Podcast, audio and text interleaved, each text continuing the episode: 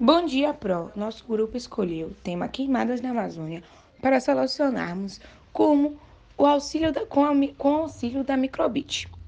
Nosso grupo é composto por Lilian, Lilian Mota, Rebeca Vitória e Yasmin Miranda.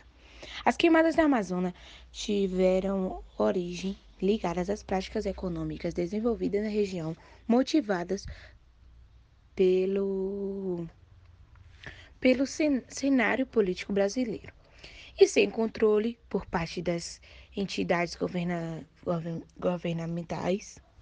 Seus, seus, seu crescimento dá-se a partir da década de 1930, ficado mais intenso após 1970. Agricultura e pecuária são as principais motivadoras do processo, pois são atividades que necessitam de grandes áreas de terras para acontecerem.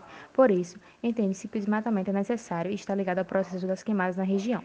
Os efeitos do desmatamento e das consequentes queimadas são muitos. As alterações da condição climática e a perda da biodiversidade configuram-se como os mais preocupantes e de maior impacto na região.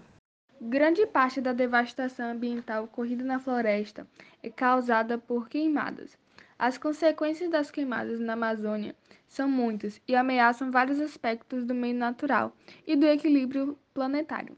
Dessas consequências, as imediatas são erosão e empobrecimento do solo, eliminação da biodiversidade local, diminuição da circulação do volume das águas superficiais, alteração das condições de temperatura e umidade e, e presença de vapor d'água na atmosfera chuva, emissão de gases poluentes na atmosfera, contribuindo para o aquecimento global e efeito estufa, alterações climáticas mundiais, danos à saúde com aumento de doenças respiratórias.